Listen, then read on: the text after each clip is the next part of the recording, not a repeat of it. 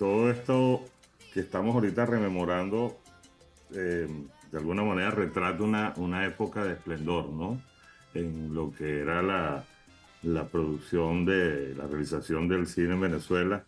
Nosotros armamos allí ante el fenómeno que estaba haciendo Salserín, que era un fenómeno sociocultural, eh, se generó una idea que puso Manuel Guerra, el personaje que manejaba la banda, se nos acercó y dijo, oye, mira, yo creo que esto que está ocurriendo es tan importante que merecería una película. y claro, había que aprovechar la cresta de la ola, uno nunca sabe cuánto va a durar una ola, ¿no?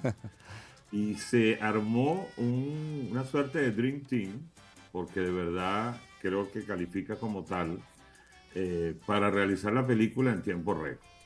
Es decir, allí se armó un tinglado de mucha experiencia, con muchas horas de vuelos. El director de la película fue nada más y nada menos que Luis Alberto Lamata. Exacto. Que es un cineasta que tiene en su haber películas maravillosas, pues como Jericó o Desnudo con Naranjas, ¿no?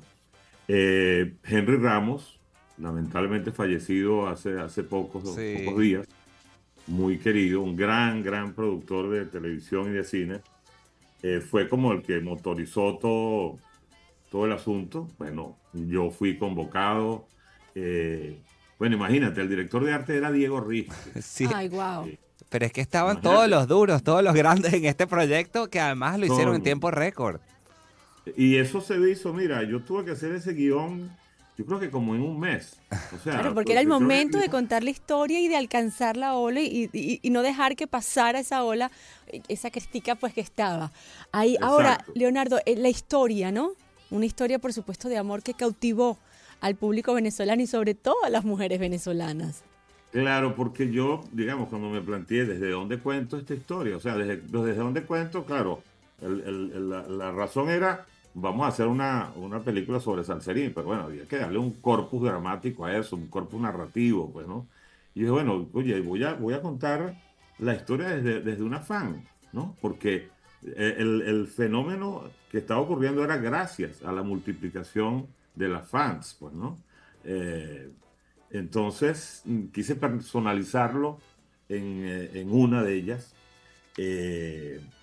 que además fue, ahí elegimos, hicimos un casting, bueno, a toda mecha, y elegimos a Sandra de Abreu, que además en ese momento tenía una belleza candorosa, angelical, era una, que la habíamos visto además en una portada de la revista Feriado. ¿Te acuerdas de la revista Feriado? Claro, sí, claro. La revista dominical. Esa muchacha había sido en esos días portada de la revista y dijimos, esta niña es perfecta, o sea, porque encarnaba como esa inocencia, la edad, en fin, pero, en términos de Pero yo te digo, eh, eh, ustedes le hicieron la maldad porque ella se convirtió en la persona más envidiada de este país. Una vez que ella se convirtió en la protagonista, yo recuerdo a mi hermana estar a mi lado, que por qué se va con ella y no o sea, era, era este era nivel pasional, Era muy eh, pasional lo que uno sentía por Salserín. Además que Sandra de Abreu después protagonizó, estuvo de protagonista y de antagonista también muchas series junto a Salserín, de Sojo la Margarita, o sea, estuvo en varias series juveniles posterior a esta película la primera vez. Pero además ahí pusimos también a ese monstruo de actriz que es Anielita Alvarado. Claro. El Vascobar también. exacto. Nuestra Meryl Streep nacional. Este, estaba Daniel Lugo. De verdad que teníamos, o sea, nos blindamos por todas partes, ¿no? Eh, y fue, el rodaje fue muy emocionante porque hubo que acompañarlos a ellos en su gira. Estaban en plena gira. Muy emocionante y muy cuesta arriba porque ellos tenían que hacer su gira este, pasaban más horas quitándose la, la, histeria colectiva de encima este, eh, y a la vez rodar eh, eh, las escenas de la, película. Me acuerdo muchísimo, fuimos a, una presentación que tenían en Maracaibo y nos alojaron a todos en un hotel, ahorita no me acuerdo el nombre, era uno de los hoteles más importantes, y la multitud de niñas casi rompe los, los ventanales del, del hotel, o sea, era, bueno, de verdad, salvando las distancias.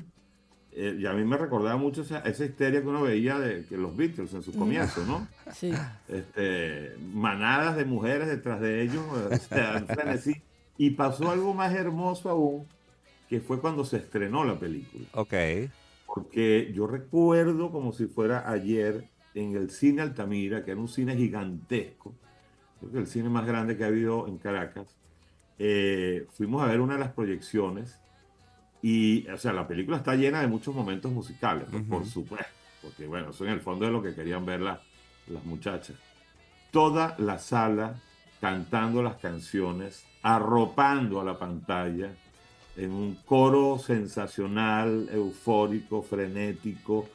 Eh, es una cosa emocionantísima, porque tú sentías que la película se derramaba, traspasaba la pantalla y se convertía en, una sala gigantesca, ¿no? Fue una experiencia extraordinaria y, creo que de verdad el resultado, incluso en términos cinematográficos, fue muy, fue muy digno, pues, ¿no? Eh, porque además Servando, eh, eh, que era como el protagonista de la historia de amor con Sandra, tenía mucha vena actoral. Pues, sí. Entonces, este, digamos, no hizo que naufragara el personaje, ni mucho menos, todo lo contrario. Y, los dos, tanto él como Florentino, lo, lo hicieron muy bien. Así que bueno, eh, alcanzamos la cresta de la ola y la potenciamos. Creo que se logró la, misión. Yo la verdad que no sé si me voy a atrever a decir esto, pero yo pienso en una agrupación que haya levantado tanto furor como Salserín. Ojo, de mi generación, y yo no la encuentro. No. Mi generación, o sea, para nosotros fue Salserín y después no vino pues nada, nada más parecido a lo que fue Salserín y creo que eso también se vio, Leonardo, en el éxito que tuvo esta película en la taquilla, ¿no? Sí, bueno, fue de la película más taquillera de su, del año y durante muchos años fue la, la película más taquillera, este, porque bueno, obviamente fue, fue un fenómeno. Yo no sé si Menudo llegó también en su momento a tener un, un, un nivel de frenesí de la misma magnitud, pero es que lo, lo bueno de Salserín es que además a ti te conmovía la edad de los niñitos sí, claro. que, cantaban. La historia. Sí. O sea, toda la historia familiar, que además también la, la, mamá de los chamos del valle, pues como le decían en ese momento, aparecía también en, en la película. Sí, sí, Entonces, esa, conocer esa historia, el trasfondo familiar, pues creo que eso también tocaba a uno como, como fanático, ¿no? Y además la hazaña que lograron, Leonardo, que eh, eh, para los tiempos del cine venezolano, tú lo debes saber, es mucho más calmado, eh, estrenar, rodar, escribir, todo, producir una película en meses y poderla estrenar ahí para poder aprovechar esa cresta eso es algo inédito en nuestro país y bueno, al final tuvo estos grandes frutos que es poderle regalar a esos fanáticos esta oportunidad de verlos en pantalla grande, porque ahora a tus artistas los puedes ver en redes, en videoclips, en todos, pero en esa época era o los ibas a ver el concierto o esperar a que pusieran un videoclip en algún momento en, la televisión, ¿no? Así es, así es. No, eh, y yo creo además que de verdad, después de allí, ellos hicieron un tema después que se llama Una fan enamorada. Ajá. Que yo siento que está muy casado con el argumento de la película. Porque en la, la, película era la historia de una fan enamorada. Que además era muy bonito porque ella le escribía cartas a él y le mandaba fragmentos de su rostro. Ella no le mandó una foto, sino le mandó como una suerte de rompecabezas, ¿no? De su rostro. Entonces, claro, era la expectativa. Es fea, es bonita, ¿sabes cómo es? Y a mí me ha pasado que, que no, eh, muchas muchachas se aprendieron las cartas de memoria. Wow. Impresionante, impresionante. Hay una, hay una persona que, trabaja conmigo como asistente, una muchacha que fue de la época de Salcerín. Él me dice, yo me sé las cartas de memoria y me lo ha dicho mucha gente ahorita cuando, cuando rememoramos lo de Salcerín, me lo escribieron mucho por el, por el Instagram. Y yo decía, definitivamente esto marcó a una generación de una manera contundente.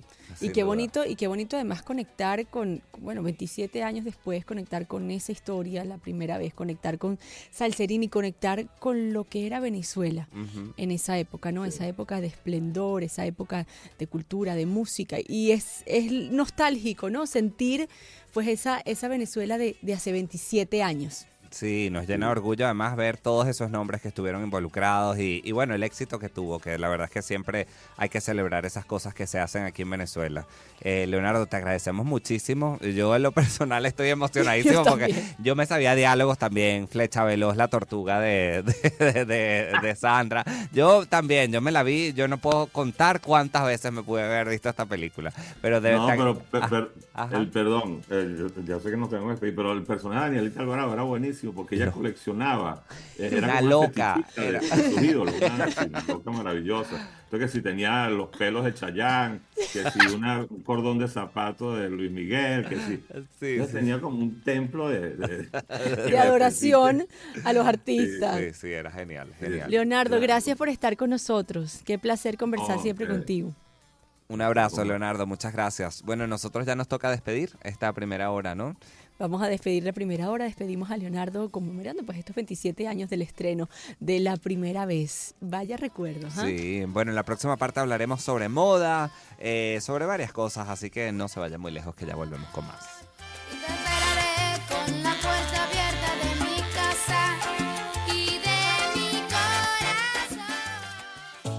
Voces que te mantienen con la mejor onda. En Científicos un británicos desarrollaron el primer análisis de sangre del mundo que podría detectar cáncer en el cerebro.